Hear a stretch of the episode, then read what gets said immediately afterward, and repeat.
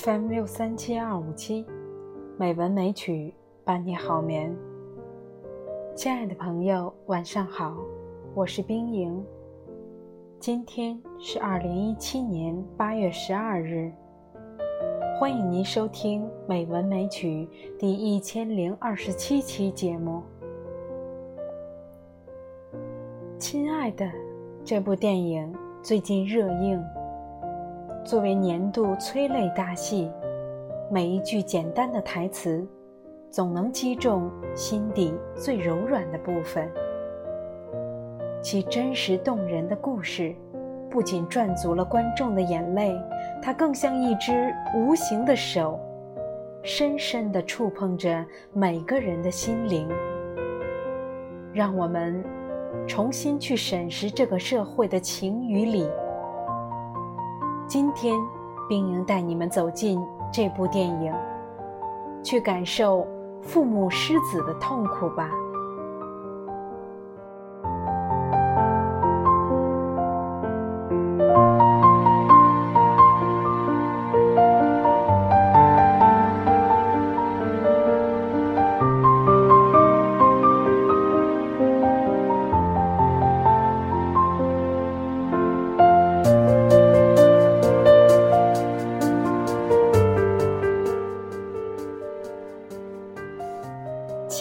这部电影当然不是一个普遍发生的故事，但每个人都可以透过这部电影看到社会的群像，看到自己内心的焦虑和对亲情的漠视，而那种丢失的深沉与悲痛，其实是每个人从生活中。都能感受到、理解到的。然而，这不仅不是一个普遍发生的故事，它也不单纯在讲述孩子的丢失和寻找，还折射出了社会中人们内心某种东西的丢失和寻找。人来人往，我们迷惘。我们失去我们的家，究竟在何方？黄渤在剧中饰演孩子走丢的悲情父亲田文军。导演陈可辛说过，黄渤的脸很有故事，那种严肃感很有力量。而黄渤此次也一改幽默诙谐的表演风格。成功饰演了一位因儿子走丢而活在内疚悲痛、不惜倾家荡产走上寻子之路的父亲。从孩子走丢的悲痛、寻子渺茫的失望，到孩子失而复得的欣喜，再转为孩子与他生疏而压抑的复杂情绪，黄渤对人物的塑造。和情绪的把控都拿捏到位，在这么多年寻子过程中，他没有过一声怒吼，但当找回孩子的那一刻，他哭得撕心裂肺，仿佛他这么多年所经历的痛苦终于得到了释放。让人不自觉心疼这个从不放弃一丝希望，却又身心疲惫的父亲。郝蕾的角色让我特别感动。他失去孩子后眼神的空洞，他内心的痛苦，他的无力挣扎，他的沉默寡言，总能揪动我的心。孩子走丢。他一直活在内疚中。他觉得，如果当年他回头了，也许孩子就不会被拐走。他在精神上惩罚自己，行尸走肉，失去自我。孩子找回后，第一次主动牵他的手，他从沮丧痛心到喜极而泣。他把复杂的情绪演绎得如此真实，近乎完美。韩德忠是最可怜的。孩子被拐走这六年来，他日日夜夜思念，无时无刻不在忏悔。他极力帮助同病相怜的父母寻找孩子，自己的孩子却查无音讯，每天活在痛苦中。他的家早已不复存在，他总是在田文军楼下停留。为什么找到孩子的是你？韩德忠给田文军发了一条短信。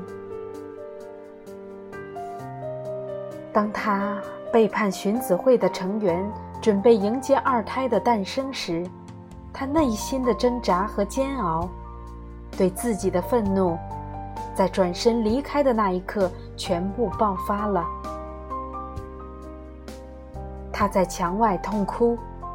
使情绪得到了入骨立体的表达，在另一个层面上，他也代表着执拗荀子人群中从悲痛释怀的一类人。佟大为的角色其实就是一个典型的城市人。社会会磨掉人当初的锐气，使人同化成社会之人。要生存就必须得那样，而在帮助李红琴的过程中，他似乎也找回了自己，找回了回家之路。李红琴不得不说，赵薇这次终于遇上最对的，也是最好的角色。这个人物的命运早已注定，赵薇可以在这部戏里大放光彩。她丢失的是一切。丈夫已死，养子被带回家，女儿被夺走，她的家完全散了。如果女儿不能要回来，严重的说，那他活着还有什么意义？这在某种程度上和田文军也有点类似，只是在社会的认同上。他站在了田文军的对立面，儿子和女儿都不属于他，就连法律似乎也要割断他最后一根稻草。生活之于他太残酷了，以至于我们在道德伦理上本该厌恶这样的人贩子老婆，但却最终。不由为之怜惜和感慨。他能不能回家？他还有家可归吗？电影的最后留下了很多长镜头一摇，我们隐隐看见黑暗的尽头还是有一点的光亮。那到底是不是希望？如此脆弱和无奈。再加上语言和造型上的塑造，赵薇完全就是李红琴。亲爱的，是一部好电影，但它需要我们静下心来，去接受故事的牵引。我们都太焦虑了，以至于无法意识到自己丢掉的是什么。绝大部分的人，都不会有电影里面那些人物的经历，但是光影的魅力，就可以让我们在两个小时内去感受另外一场人生，然后审视自己。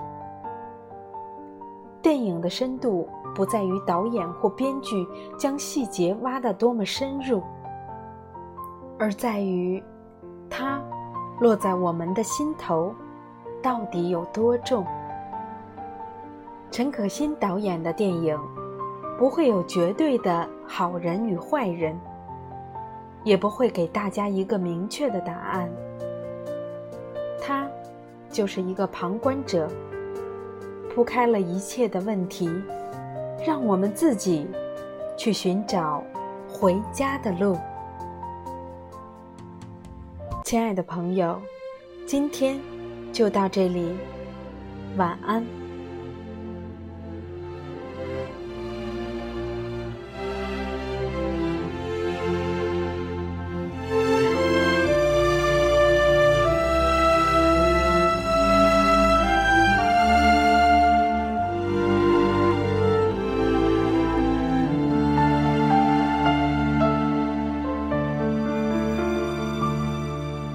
当天边那颗星出现，你可知我又开始想念？有多少爱恋只能遥遥相望，就像月光洒向海面。